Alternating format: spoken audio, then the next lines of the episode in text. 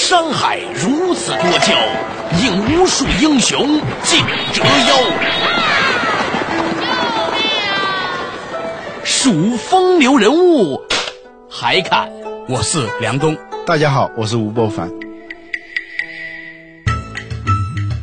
照妖镜照不出的财经真相，翻斗云到不了的财富天地，一切尽在两个男人孕育五年，梁东吴伯凡帮你坐着打通经济生活任督二脉，东吴相对论。好戏马上开场。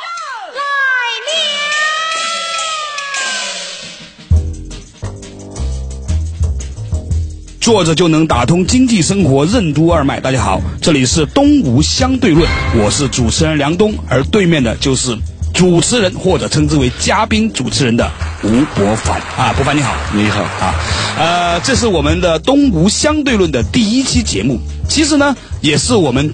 酝酿了很多年的节目，你知道两个男人互相看着对方，一直酝酿着要为对方做一个东西出来，这是一种什么样的情景吗？大概十年之前呢，有没有？没有五年之前是吧？差不多是吧？我和博凡呢，我们就在想要做一个以东吴，因为是吴伯凡和梁东嘛，以东吴为名字的一个节目。那当时呢，我就在想说，到底什么样的节目符合我们俩呢？后来觉得，其实，在我们的日常的经济生活当中，有很多话题，其实某种程度上来说被媒介误读了。而博凡呢，又是我所见过的最优秀的啊商业评论者。他今天来我们的录音棚里面呢，实际上呢是一个嘉宾的身份。用广东话来说呢，叫背捞，就是呃草草羹啊等等。其实他有份很重要的主业，就是在《二十一世纪经济报》系里面呢。啊，担任二十一商业评论的主编。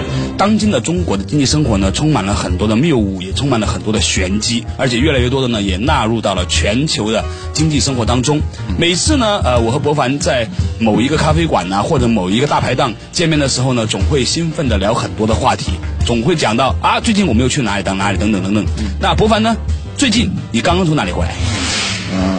最近刚从 CES 就美拉斯维加斯的 CES 参加消费电子展，国际消费电子展，国际消费类电子产品展览会，简称国际消费电子展，英文简称为 CES。每年一月在美国内华达州拉斯维加斯举行，历史悠久，是世界最大之消费类电子展之一。近年来，电脑、通讯及消费电子产业整合之趋势日益明显，各种新式三 C 整合之产品均以 CES 为试金石。这也是中国电子业厂商开拓美国乃至美国周边国家市场，了解国际最新电子行业趋势，掌握电子行业最新动态的最佳管道。在之前呢，我去从深圳从深圳回来。哦，你也去深圳啊？嗯。深圳最近怎么样啊？嗯。环境好，据说现在深圳这个人们都开始对这个深圳产生那种故乡的那种认识了。但是我们今天不是讨论故乡，是谈的是你为什么去深圳。嗯，这个我刚才来的路上看见你在用那个 iPhone，嗯，我就问你一个问题，这个 iPhone 你知道在哪儿产的吗？呃，对，当时呢，我其实一直对于中国制造来说哈，啊，我知道中国的制造能力很强，但是打死我也没有相信这是 iPhone 和中国制造有什么关系。嗯嗯，就我可以告诉你，除了 iPhone，还有 iPod，还有 iBook，就是苹果的所有的产品。都是在我们深圳的龙华镇的一个工厂里头生产出来的，而且是除了它，就世界再没有分厂，是没有一件产品是不是深圳制造的。这就是这个 iPhone。我们所以，所以你不觉得这很荒谬吗？就是一些深圳人要托他的朋友去美国买这只手机回来。对对对，如果深圳人要买这个嗯这个 iPhone 的话，他一定是从，呃，生产完了就。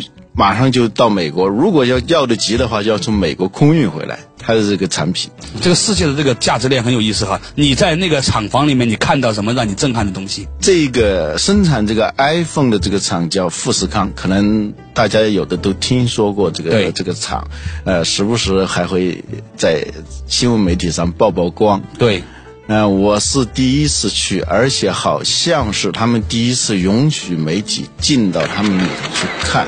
我看了以后就两个字，就是震撼。我没想到一个工厂，呃，会是这个样子的。你可以想象一个多大的工厂？你想想这个工厂有多少人？你想象一个工厂最大的一个工厂，几万人？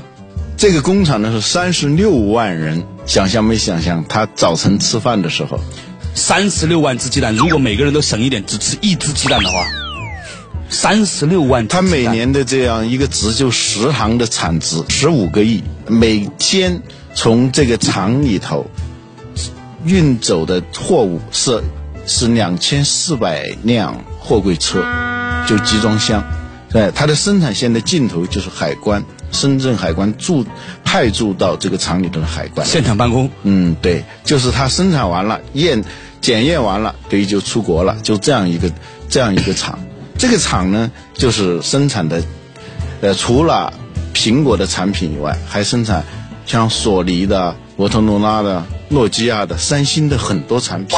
过去我们一出国啊买东西的时候，特别怕买到中国制造的产品，是吧？这很老远，觉得这样这样很亏，老远。就像我是广东人，到北京之后带回了土特产，居然是广州的肇庆果珍粽，诸如此类嘛，对不对？但是呢，就是现在你第一，你在国外现在要买东西，买到不是中国制造的产品，还真是有点难度。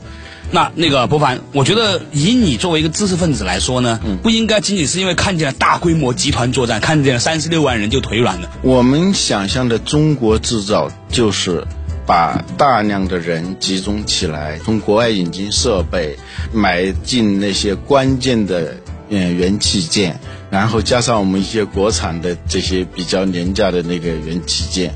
然后加上我们劳动力啊，然后还有我们不太在乎的环境成本，这样就生产出有明显价格优势的中国制造的产品到国际市场上去竞争。可是呢，iPhone 呢，像这样的产品呢，它不是不是以低价、以低质量，而是以高价、高质量在国际市场上进行竞争。这个产品呢，就是跟所有中国我们看想象当中的中国制造的服装啊、袜子，呃，就是袜子啊、鞋帽等等这这一些东西，它是很不一样的。那我想问一个问题啊，因为之前呢总是听到一个谣传，说做制造业的时候呢，虽然量很大，虽然很辛苦啊，大部分东西在这里做，但是呢，大部分的利润都没有留给制造商啊，都留给了品牌拥有者或渠道等等。那像 iPhone 这样的，非常的嗯。呃，我可以说时尚呃和和潮流的东西，那技术含量也比较相对较高的这种产品，对于留给制造商的那个利润高吗？你觉得？嗯，是我感觉是非常高的，因为这个它的商业机密这属于，但是实际上这个产品它制造商从里头获得的这个利润其实是非常高的，为什么呢？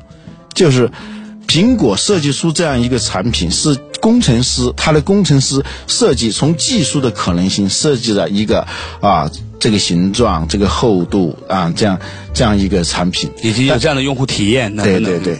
但是呢，能不能在工业上实现实验室产品，能不能变成大众的消费品？这中间就是有一个很大的问号，就是有不有人能够把这个产品生产出来，而且是大规模的生产出来。你实验室设计出一个产品出来了，然后你花好长时间制造出一件，也不是太难的事情。但是大规模的制造，而且是要这些没有技术。背景的工人让他们去制造，这就需要你的流程是非常的合理的，你生设计的模具是非常的精确的。如果你能做到这一点，那么别人就没法生产，没法没法生产这种产品。这就是呃，郭台铭跟我讲，他说史蒂夫，史蒂夫就是苹果的老板，叫史蒂夫乔布斯。他他说史蒂夫之所以给我生产，是因为别人生产不了。因为这里头的好多的专利，这些模具，呃，都是富士康自己的自己设计出来的，这它的都是拥有专利的这样产品，他们是一个交叉授权这样一个一个关系，就是说你的这个东西要实现的话，是必须要用它的这些在生产工艺上的这些专利的，所以。生产的过程实际上是把自己的专利卖给苹果公司，是是这样。它不仅仅是一个简单的加工制制造。过去我们说中国制造，很多时候是中国组装、中国加工。那加工呢，基本上是一个把原材料搬到自己的厂里来，再进行一些简单的组装和加工以后，不再把它卖出去。有的厂商甚至说，我们他们只是赚一点加加工费，赚一赚一点搬运工的钱。但是这这个里头它的产品的附加值就是非常大的。嗯，那是不是也说明这个中国的，呃，以前不是老在说要从中国制造转向中国创造，要有自己的产品，要有自己的创意工艺等等。其实就是算在制造这一个领域里面，还有很多的功课可以做。对，这个这就是今天我特别想强调的，就是我们中国制造出路在哪里头？过去老说贸工技，在联想提出来的，要从技工贸转向贸工技。贸工技、技工贸，实际上就是指一个企业是以技术优先还是以贸易优先。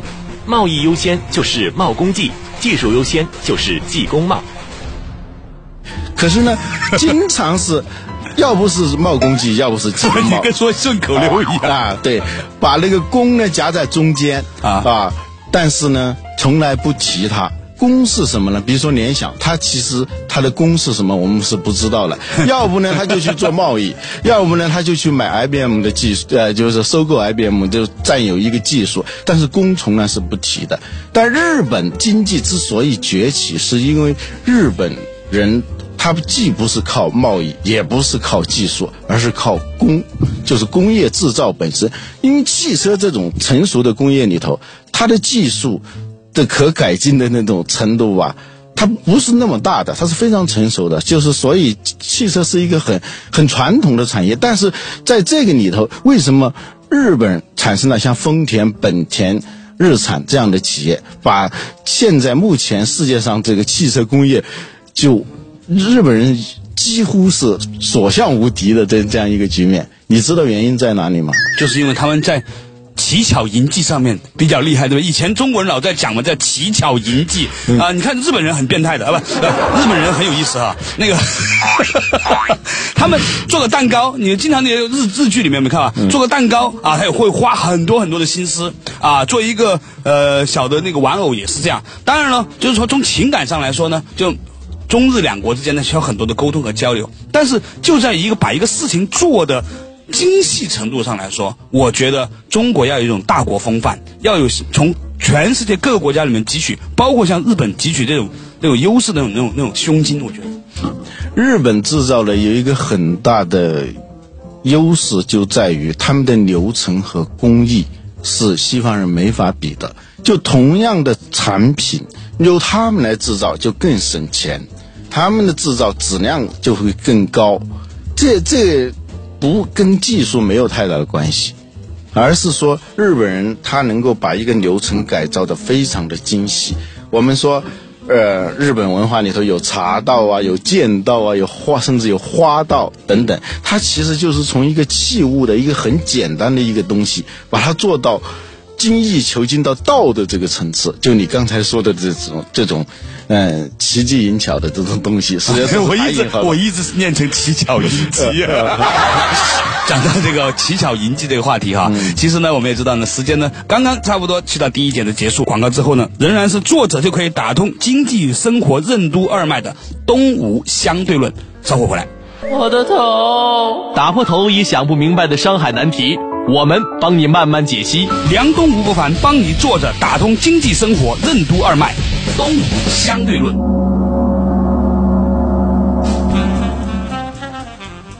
哎，继续坐着打通经济生活任督二脉。大家好，欢迎回来到东吴相对论，我是主持人梁东，而我对面相对着的。就是吴伯凡，来自于二十一世纪商业评论的吴伯凡。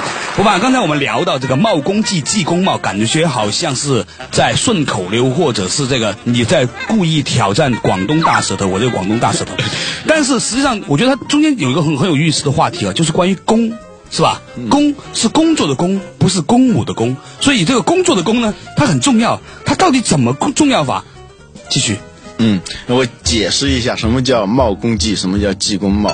最早联想呢，它是说要从技术起家，然后呢进行工业生产，然后把东西卖出去啊，这是联想最初的道路。联想之所以叫联想，是因为它一个技术叫联想汉卡，把它插到那个计算机里头，过去只懂英文的电脑就能懂中文，是这是靠这门技术起家的。所以那史玉柱当年也是干这种事情的，类似的。呃，最初的就是电脑汉化是很多电脑公司的一个一个业务，但联想在这上头是有呃核心技术的，在这一点上是有核心技术的。但是后来呢，联想的领导人觉得靠技术是永远比不过外国人的，所以他们干脆就是说什么挣钱我就做什么，然后呢什么好卖我就卖什么，这样就是把技工贸就调过头来了，叫贸工技。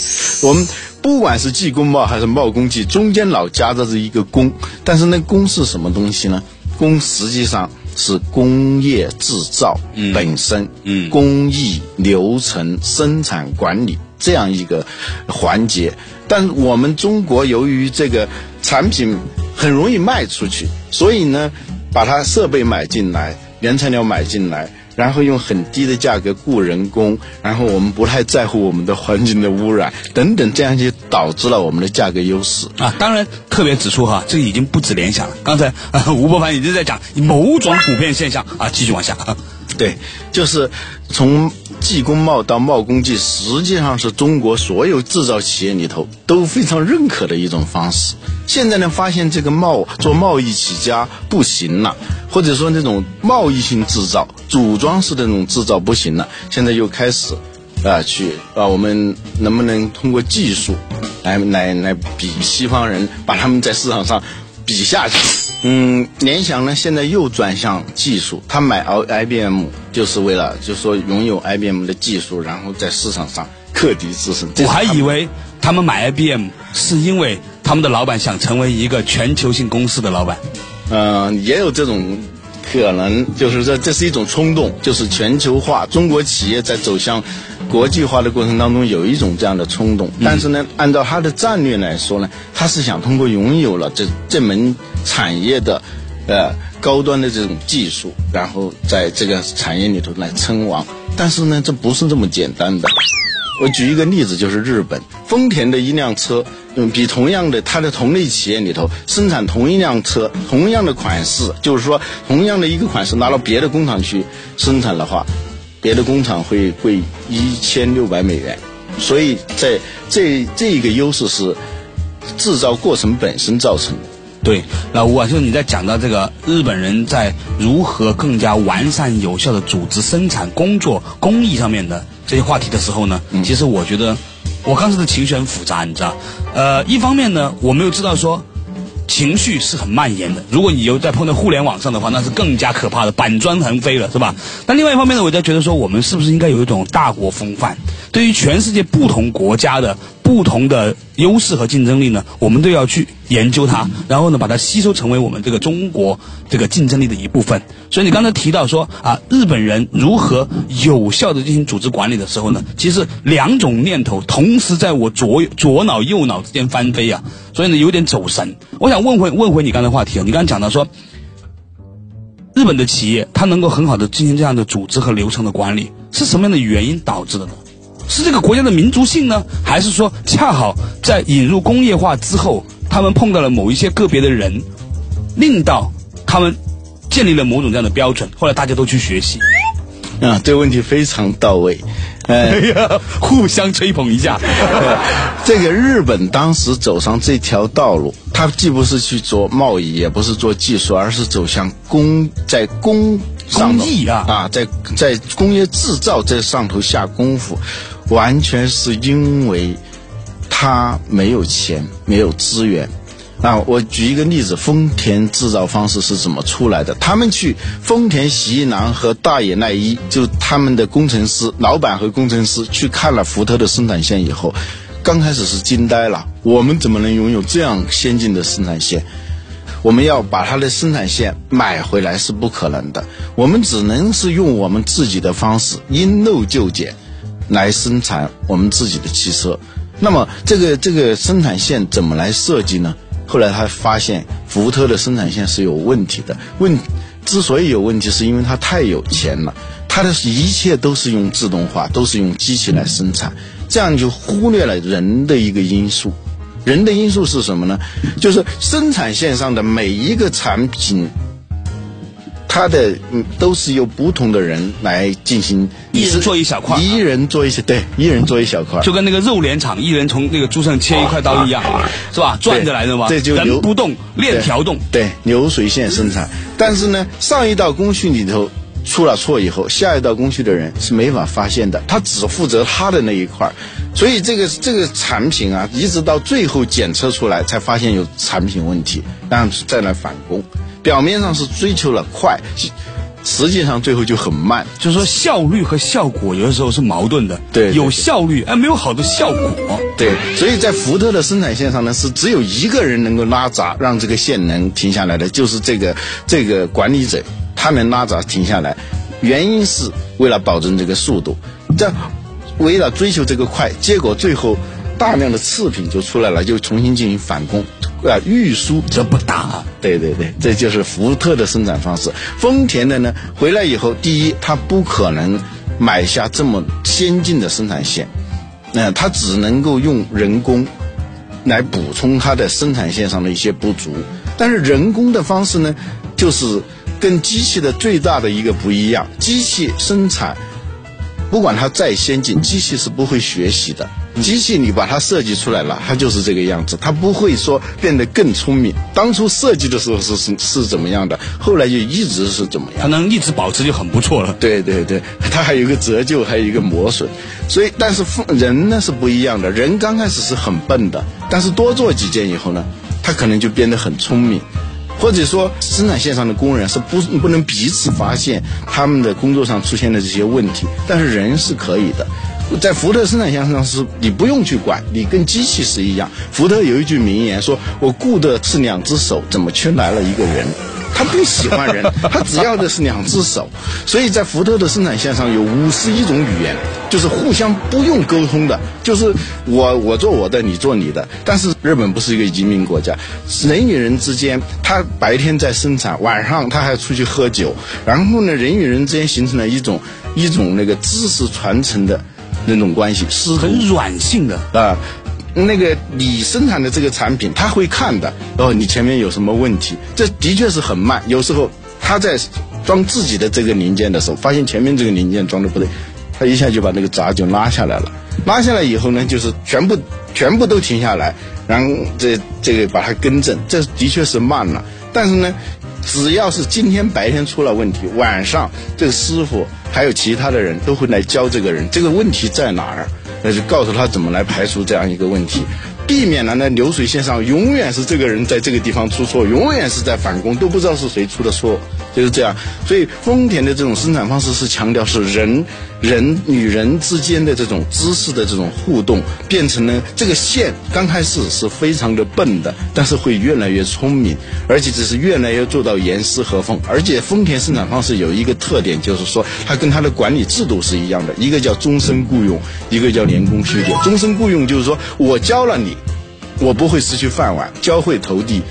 那么是师傅不会饿死的。哎，饿死师傅就过去，这种悲剧不会发生。第二，就年功序列，不管你多厉害，我我来的年头比你长，那我的工资就比你高，我不怕教你。所以在在在丰田生产线上的时候，人与人之间是可以就就是呃呃互相学习、互相切磋，这样就把那个那个工艺会逐渐的就把它提高。这样就是说，老工人很多，越老越值钱，在这个工艺上头。所以在日丰田生产方式啊，它就后来就是所向披靡，就在于其他的生产线是没法学自我学习、自我提升的，而它的这个生产线是能够提升的。这一点上，就是生产同样的车、同样的产品的时候，丰田它就比人高人高人一一筹。一个是质量比别人的高，第二个是成本比别人的低，这就是在生产线上的生产过程当中的竞争力，也就是工这个竞争力。哎，这个很有意思哈，就是我们一直以来理解工厂的那个流水线上，它最好是生产的一模一样，人为的因素越少，似乎呢就越意越意味着越科学。但是呢，在你刚才所举的这个例子里面呢，有很有意思的一点就是说，它似乎让人感觉到每一台车之间呢，它有那么一点点的不同，而这一点点的不同呢，恰好又是它魅力啊艺术精华所在，而且它不可复制。这就是丰田生产方式跟别的生产方式很不一样的，就是它不断的在提升自己，叫自我改善。日本有一个词，就是丰田生产方式最重要的一个词，叫持续改善。哦，或者就用我们的话说叫精益求精。所以他能够把一个你同样做一个你随便装一个螺丝，是吧？你你你就拧的时候拧多少圈，这个他不会说。教你是多少圈？哎，你知道吗，不凡？我刚刚打断你一下，刚你刚刚说到“精益求精”这个词的时候啊，嗯我突然有一种对这个词的全新的理解方式。嗯精益求精的“精”，第一个“精”呢是惊喜，嗯后面那个“精”呢是精神。它是两个不同的意味啊，就像以前我们常常讨论一个话题叫聚精会神哈、就是说，当你把所有的精神聚集到一点的时候呢，其实你会有一种超越器物之上的那种游刃有余。就是日本文化当中，它有一一个特点，就是把一个很表面的、很日常的一个现象，它能做到一种境界。这种境界，日本人把它称之为道，最典型的柔道、剑道、花道，就插花艺术，还有茶道等等等等，你可以想到有很多很多这样的道。但是没关系，昨天呢，我们去吃五哥烤翅，人家呢就在北京啊，人家还说呢，我们有道，我们有辣，中辣、很辣、非常辣和变态辣。我觉得他那个所谓的变态辣，就是那种道，到了一定程度以后，那就到了。没关系，感谢你收听今天的东武相对论，我是梁东，对面的是吴伯凡，下周再见。再见。从生活的视角解读经济现象的玄机，在经济话题的背后探讨生活的真谛。下期同一时间，请继续收听坐着为你打通经济生活任督二脉的《东吴相对论》。